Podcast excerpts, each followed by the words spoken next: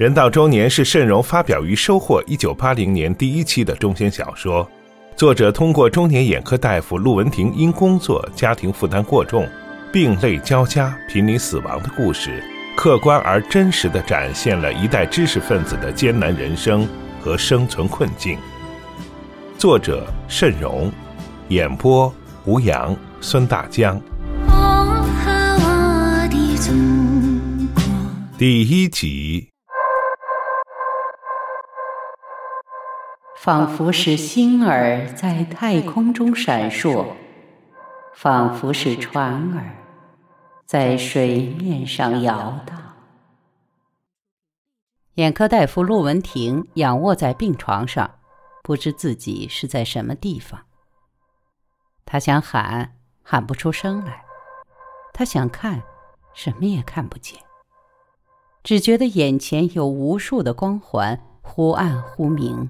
变幻无常，只觉得身子被一片浮云托起，时沉时浮，飘游不定。这是在迷惘的梦中，还是在死亡的门前？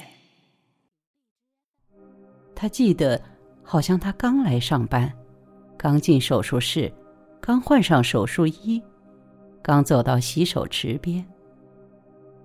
对，他的好友江亚芬是主动要求给他当助手的。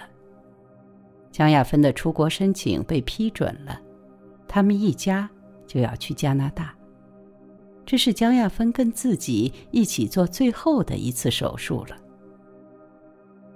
他们并肩站在一起洗手。这两个五十年代在医学院一起读书，六十年代初。一起分配到这所大医院，同窗共事二十余载的好友，即将天各一方。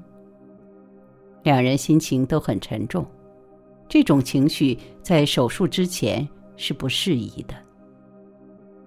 他记得自己曾想说些什么，调节一下这种离别前的惨淡的气氛。他说了些什么呢？对。他扭头问过：“亚芬，飞机票订好了吗？”亚芬说什么了？他好像什么也没有说，只是眼圈红了。停了好久，江亚芬才问了一句：“文婷，你一上午三个手术行吗？”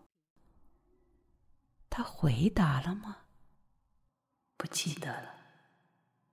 好像是没有回答，只是一遍一遍的用刷子刷手。那小刷子好像是新换上的，一根根的鬃毛尖尖的，刺的手指尖好疼啊！他只看见手上白白的肥皂泡，只注视着墙上的挂钟。严格的按照规定刷手、刷腕、刷臂，一次三分钟。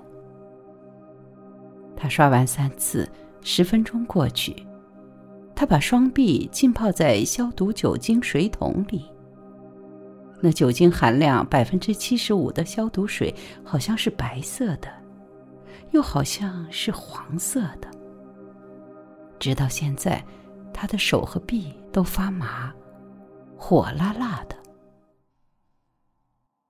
这是酒精的刺激吗？好像不是的。从二十年前实习时第一次上手术台到如今，他的手和臂几乎已经被酒精泡得发白，并没有感到什么刺痛呀。为什么现在这手好像抬也抬不起来呢？他记得，已经上了手术台，已经给病人的眼球后注射了奴夫卡因，手术就要开始了。这时，江亚芬却悄悄问了一句话：“文婷，你小孩的肺炎好了吗？”啊，亚芬今天是怎么了？难道他不知道一个眼科大夫上了手术台，就应该摒弃一切杂念，全神贯注于病人的眼睛，忘掉一切，包括自己，也包括自己的爱人、孩子和家庭。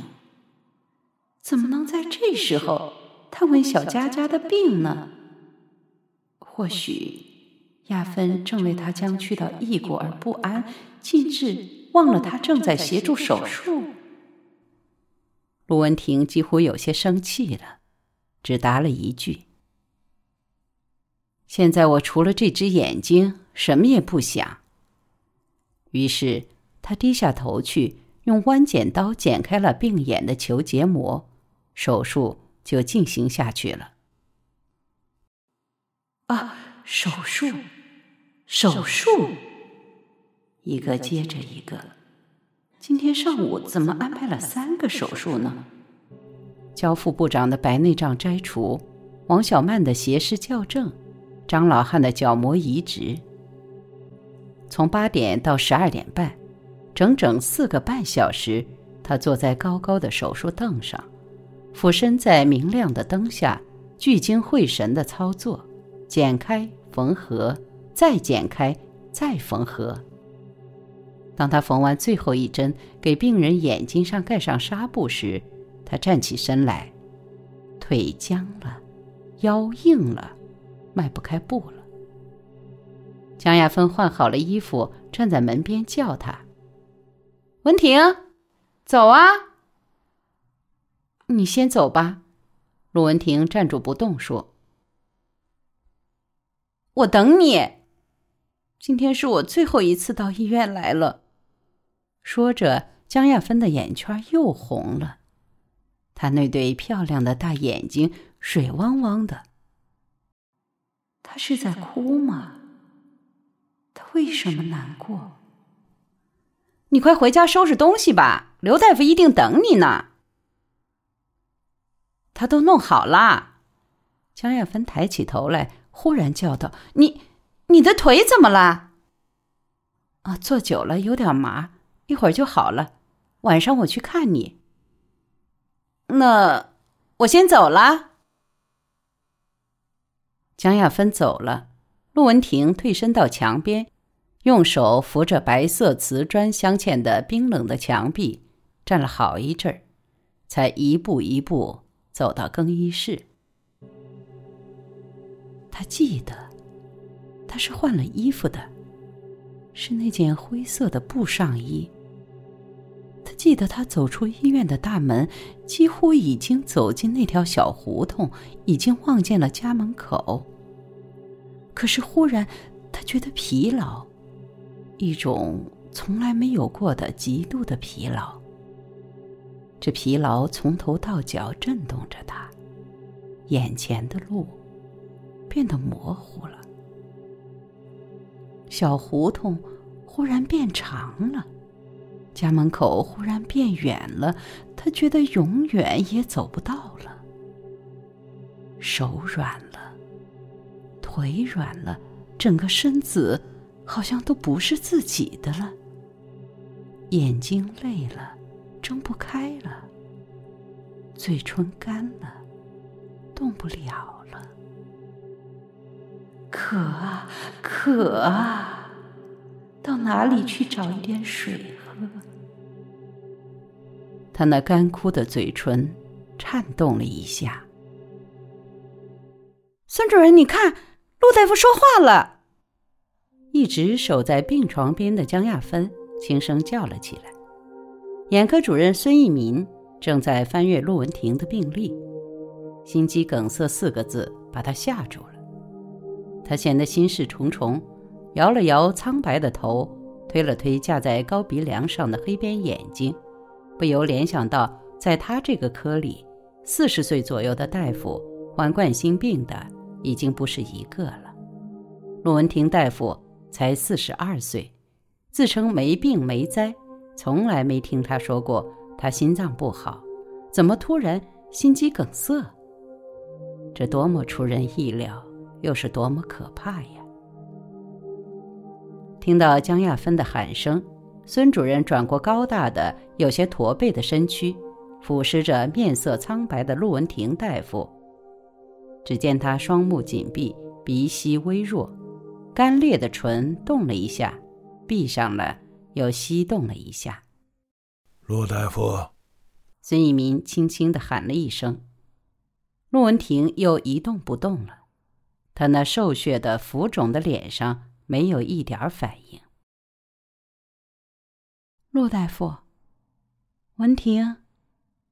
蒋亚芬低声唤着，陆文婷依旧没有反应。人到中年是慎荣发表于《收获》一九八零年第一期的中篇小说。作者通过中年眼科大夫陆文婷因工作、家庭负担过重，病累交加、濒临死亡的故事，客观而真实地展现了一代知识分子的艰难人生和生存困境。